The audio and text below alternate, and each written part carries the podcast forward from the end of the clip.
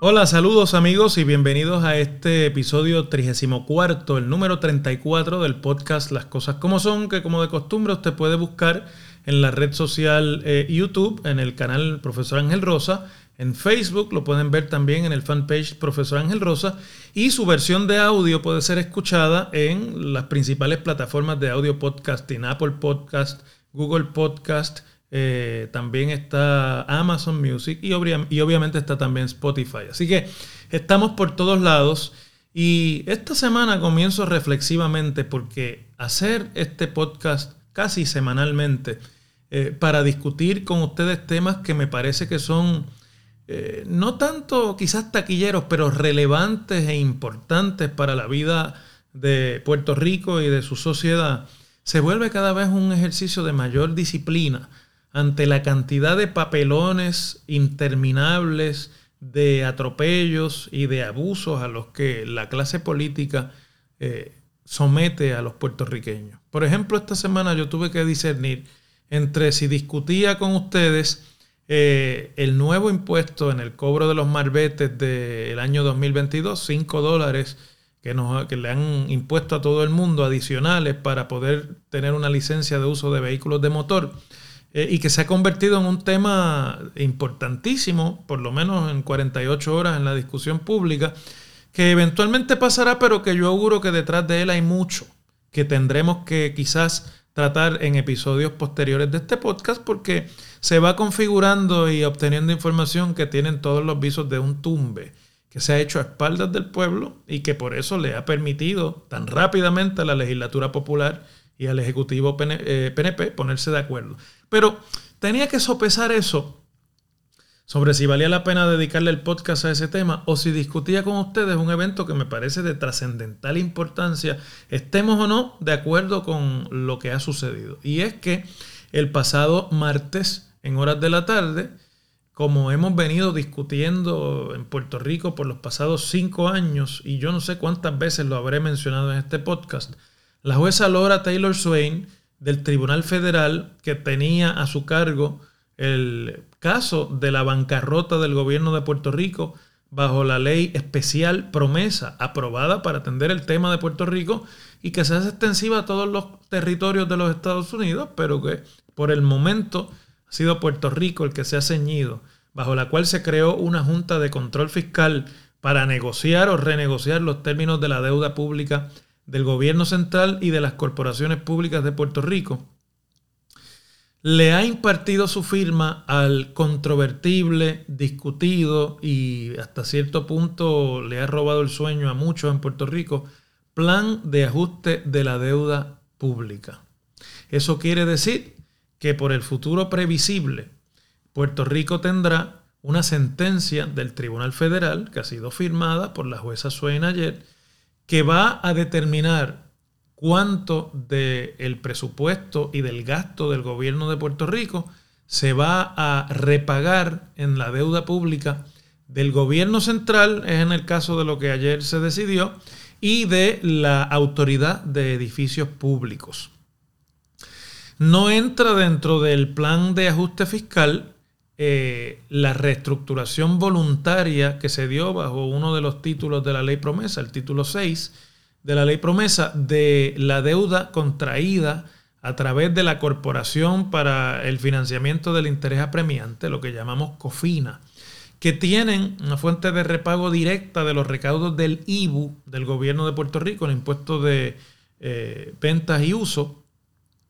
ni entran tampoco otras reestructuraciones como que están todavía pendientes, como por ejemplo la de la Autoridad de eh, Energía Eléctrica, que es un tema todavía irresuelto y que un poco ha sido trabajado en vías de un proceso de privatización eh, de la autoridad que poco a poco va eh, caminando.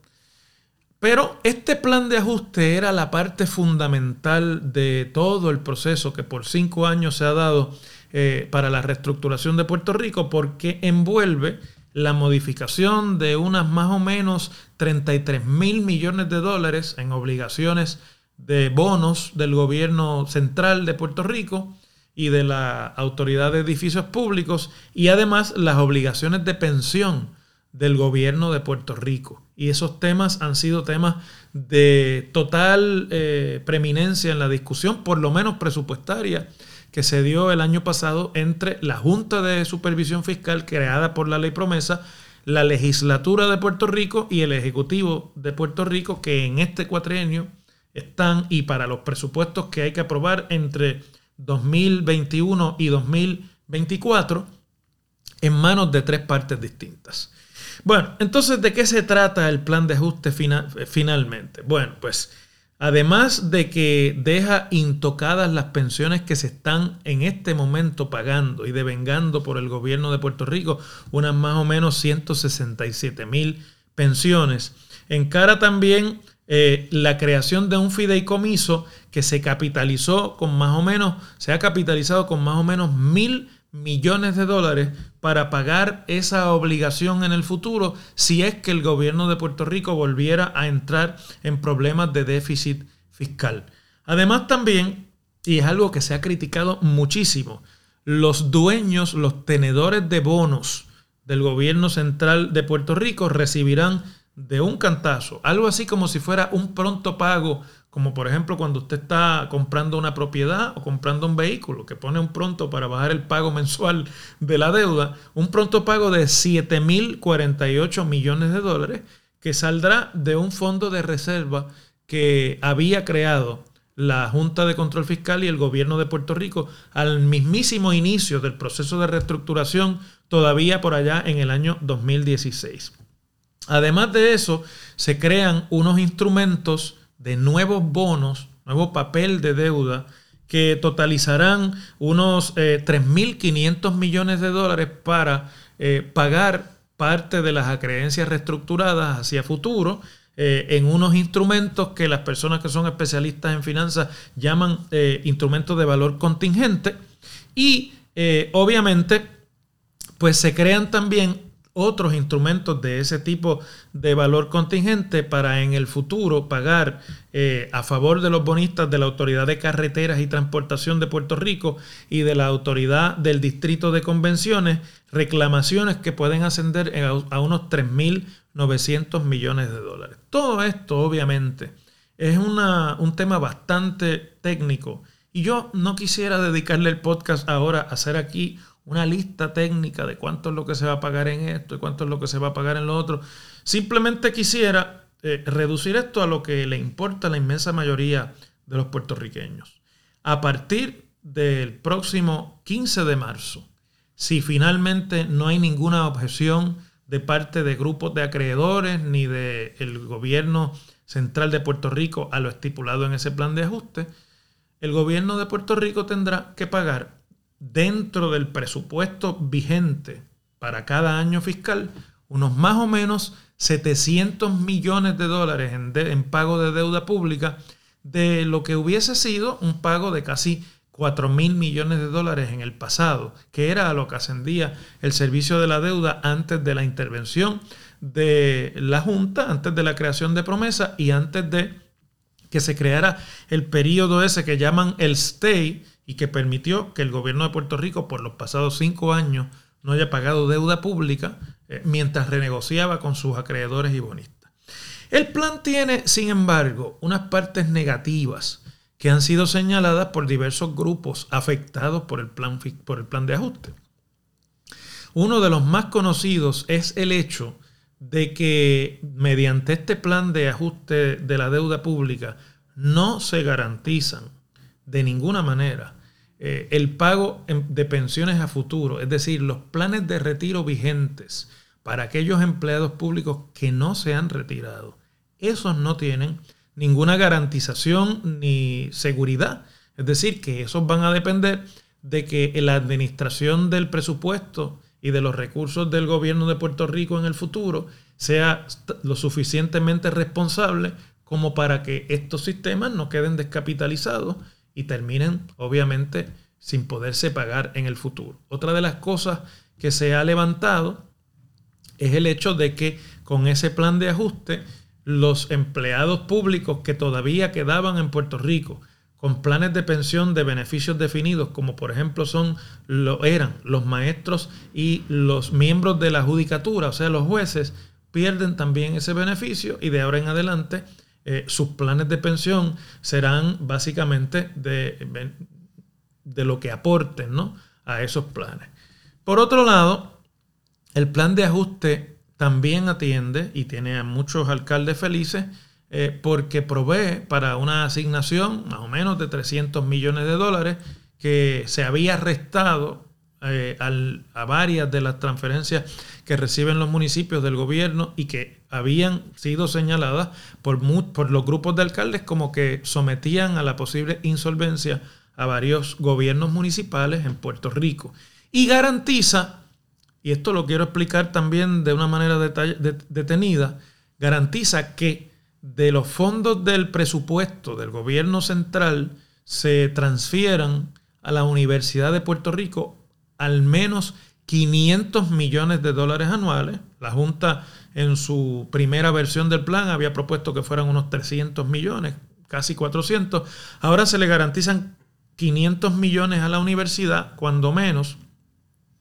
Eh, y eso pues obviamente todo está contingente a cuáles sean los recursos con los que cuenta el gobierno de Puerto Rico. Pero cuando usted viene a ver la obligación del pago de instrumentos de deuda como COFINA, más esta deuda que se va a reestructurar eh, o que se ha reestructurado con este plan, el gobierno de Puerto Rico va a tener en los próximos años libre para nuevos gastos del gobierno cerca de 2 mil millones de dólares. Además de que el plan permite, de una manera ya final, que Puerto Rico regrese a los mercados de deuda eh, y pueda en el futuro volver nuevamente a emitir bonos para eh, deuda que en el plan fiscal se limita, y esto yo lo quiero recalcar, a que futuras deudas emitidas por el gobierno central de Puerto Rico solamente podrían utilizarse para lo que llaman mejoras de capital, para lo que siempre estuvo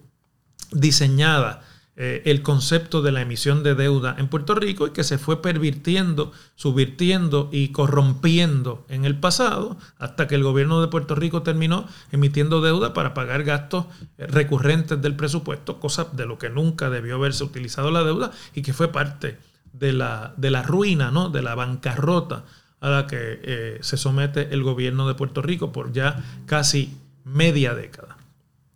Y es importante también señalar que en ese proceso de reestructurar desde el plan de ajuste los gastos del gobierno de Puerto Rico, eh, en la Junta había creado,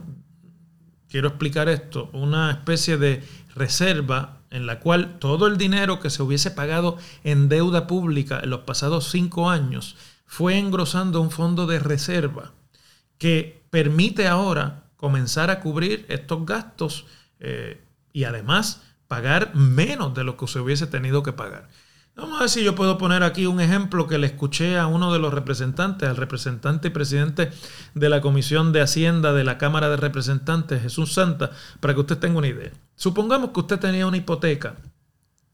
eh, de la cual pagaba mil dólares mensuales y que usted dejó de pagarla porque no podía y el banco con el, o la institución financiera con la que usted había obtenido esa hipoteca le permitió no pagar esos mil dólares por cuatro años o por cinco años, al cabo de lo cual le dice, mira, de ahora en adelante, de esa hipoteca de mil dólares que tú me estabas pagando a mí, me vas a pagar 400 mensuales en vez de mil. Y lo que me debes porque no me lo pagaste durante los años que no podías, no me lo tienes que pagar.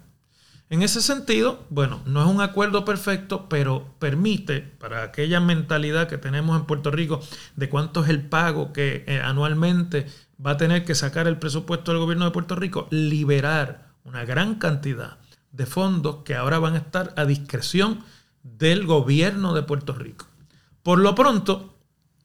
eh, la ley promesa tenía dos requisitos para la desaparición y para la eliminación de la odiada y antipática Junta de Control Fiscal, que se llama en, realidad eh, Junta de Supervisión eh, Fiscal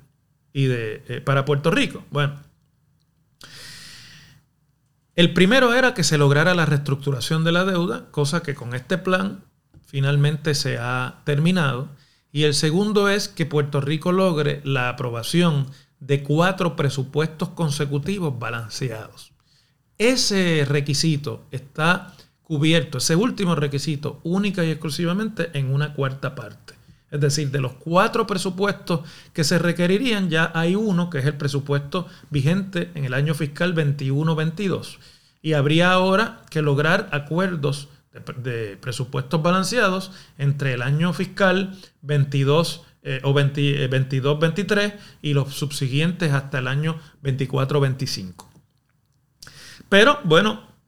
ya ese también va en camino de, conseguirse y obviamente será la función que va a jugar la Junta de Control Fiscal de tutelaje del gasto presupuestario y de la creación de los planes fiscales que van a acompañar esos presupuestos que tienen que balancearse. Luego de que se consiga el cuarto presupuesto balanceado consecutivo, supongamos teóricamente que eso se logra sin interrupciones en el año fiscal 2024-2025, Puerto Rico queda enteramente para efectos de su presupuesto en manos de la Asamblea Legislativa y del o la gobernador o gobernadora de turno. Es decir, regresamos nuevamente a manos de los políticos, que en gran medida crearon mucho del problema que ahora estamos resolviendo eh, de una manera parcial. Mucha gente tiene también, además, eh, el temor de que el, plan, de que el plan de ajuste de deuda comprometa tantos recursos del Estado eh, que en poco tiempo Puerto Rico esté nuevamente de vuelta a un proceso de bancarrota. Eso, lamentablemente,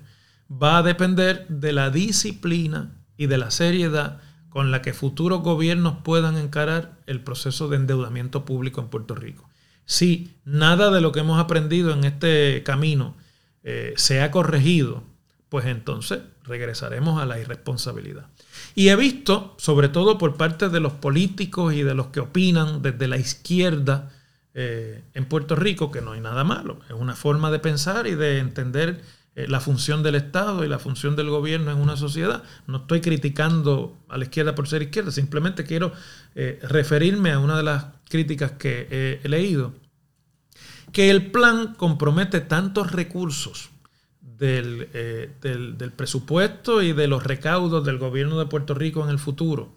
que le roba eh, a las futuras generaciones la posibilidad de una recuperación rápida de Puerto Rico y de que Puerto Rico sea realmente un lugar donde la gente no tenga que volver a emigrar. Yo sobre esa crítica lo único que tengo que decir es que era mucho pedir que en eh, una economía de mercado, que no es solamente en Puerto Rico, sino a nivel internacional, donde las acreencias que se, eh,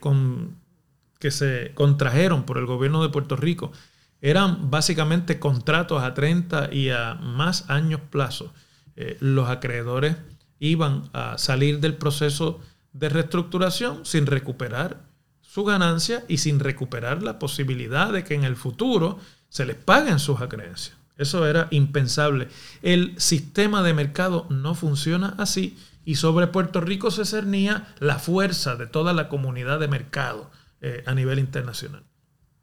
Que se pudo haber quizás resistido políticamente en unos movimientos de pueblo y no someternos al arbitrio de una Junta de Control Fiscal creada por el Congreso, bueno, Siempre está ese espacio. Pero la realidad es que jurídicamente Puerto Rico estaba eh, comprometido por todos lados a tener que cumplir de alguna manera con parte de la deuda a la que eh, nos llevaron las decisiones de los propios gobiernos de Puerto Rico en el pasado. Y pues evidentemente eso ha sido así. Ahora, hay una realidad que no se puede tampoco negar y que hay que reconocer aquí muchas de las acreencias que ahora se están reestructurando, de la deuda, de los bonos del gobierno de Puerto Rico, se contrajeron por un valor en un momento determinado y en la medida en la que se fue deteriorando la capacidad de repago del gobierno de Puerto Rico y por lo tanto el valor de los bonos de Puerto Rico, pues muchos especuladores de deuda compraron el papel de deuda de Puerto Rico en el momento más bajo de su valor para ahora, a pesar de no recuperar toda la creencia mediante este plan de ajuste, ganar dinero. Porque la realidad es que la restauración del valor eh, mediante este plan de deuda los va a beneficiar porque ellos compraron por mucho menos de lo que ahora van a terminar valiendo los nuevos instrumentos de deuda y los pagos en adelantado que el gobierno de Puerto Rico les tiene que hacer mediante el plan. Es así. Por lo tanto, muchos acreedores han hecho dinero aquí. Pero, nuevamente, y aunque sea un poco cínico decirlo, bienvenidos a la economía de mercado. Así es como funciona la economía de mercado a la que Puerto Rico se sometió. El capitalismo, que es hoy día dueño y señor del espectáculo económico en el mundo entero. Y en el mundo del capitalismo existen especuladores que compran cuando los valores están muy bajos para vender cuando el valor se va recuperando. Eso va a ocurrir en esta restauración, pero era el acuerdo eh, al que ha llegado la Junta ante el hecho de que Puerto Rico tenía obligaciones de repago, que en este caso han logrado recortar, aunque sea de una manera parcial. Y desde ese punto de vista, yo que no soy experto en reestructuraciones de deuda, que no soy economista, que no quiero reclamar para mí en este podcast de ninguna forma, ninguna capacidad que no sea la evaluación de la información que tengo ante mí de la manera menos juiciosa posible y despojada de los mayores prejuicios posibles. Eh, quiero quizás terminar el podcast con una reflexión. Esto es lo mejor que se pudo conseguir cuando la ambulancia de la muerte económica y fiscal de Puerto Rico llegó al Congreso. Eso fue lo que el Congreso para un territorio que gobierna bajo sus poderes plenarios, por no decir un territorio colonial, proveyó para reestructurar sus acreencias y su deuda. Se quedan pillados aquí muchos proveedores y contratistas del gobierno de Puerto Rico que en el proceso de recuperación van a recuperar mucho menos de la deuda que el gobierno tenía con ellos de lo que van a recuperar los bonistas. También es así. Llevan la peor parte. Pero eso fue lo mejor que se pudo obtener y bajo esas reglas es que Puerto Rico ha reestructurado. Bajo esas reglas, ahora tenemos que lograr lo imposible y lo quiero reflexionar en este podcast porque eso depende de ustedes, los que me hacen el favor de verme y aquellos que aunque no me vean pueden recibir de parte de los comentarios que ustedes hagan lo que yo puedo decir por aquí. Los gobiernos que vamos a elegir en las próximas oportunidades de ir a la urna 2024, 2028, 2032, 2036, 2040 y cuando ya yo no esté por todo esto, sigamos eligiendo, van a tener la responsabilidad de cumplir con disciplina y ciñéndose a los mejores usos de los instrumentos de deuda que van a estar disponibles para Puerto Rico como para cualquier otro país o jurisdicción. En sus manos la, responsabilidad y el futuro de este país. Vamos a tener en los próximos años una, esperemos que así sea y que acabe de ocurrir, una inversión de fondos de recuperación tras los catástrofes del huracán María y de otras que hemos vivido en Puerto Rico, que nos van a permitir muy bien encaminar una reconstrucción física del país. ¿Y por qué no? También preparar el terreno para una recuperación económica. Pero va a ser fundamental que las personas a las que les entreguemos eh, el gobierno de Puerto Rico y la toma de decisiones a nombre de la sociedad entiendan la responsabilidad que con esto se contrae y la obligación que con esto se contrae. Y me ven mirando la pantalla de la computadora porque quiero terminar esta reflexión con lo primero que dijo públicamente la jueza Swain luego de haber confirmado, como todo el mundo esperaba que confirmara, el plan de ajuste de la deuda. Dice la jueza Swain, el camino hasta este punto no ha sido fácil y ha sido particularmente difícil para el pueblo de Puerto Rico, quien ha perseverado a años de desastres naturales y económicos dijo la jueza, la esperanza y expectativa de este tribunal es que la confirmación del plan marque el principio del capítulo más brillante de Puerto Rico, que se tomen las medidas apropiadas por la Junta en el tiempo que permanezca y que el gobierno local pueda salvaguardar y preservar el futuro financiero de la isla. Esa va a ser la clave. Y yo pongo énfasis en el gobierno local. El gobierno local tiene que enfatizarse esa parte de la aseveración de la jueza, porque el gobierno local lo escogemos ustedes y yo cuando vamos a la urna electoral. Y es nuestra responsabilidad las decisiones que toman esas personas y el permiso y la licencia que le damos para por cuatro años tomar decisiones a nombre nuestro. Si usted permite que le sigan engatusando con cuentos de camino y con promesas que son incosteables e irrealizables, vamos a volver nuevamente al camino de la derrota y de la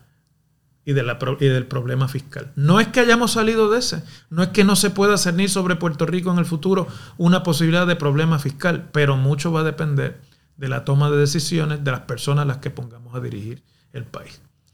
Yo les agradezco como, como siempre su atención a este podcast y les pido que estén conmigo aquí la próxima semana nuevamente para más análisis. Trataré de irme por las cosas que me parecen más trascendentales para el futuro y la actual de Puerto Rico y trataré de ver cómo sorteo los papelones y las ridiculeces y las payasadas de una clase política que no ha entendido que el pueblo ya adivinó cuál es su truco.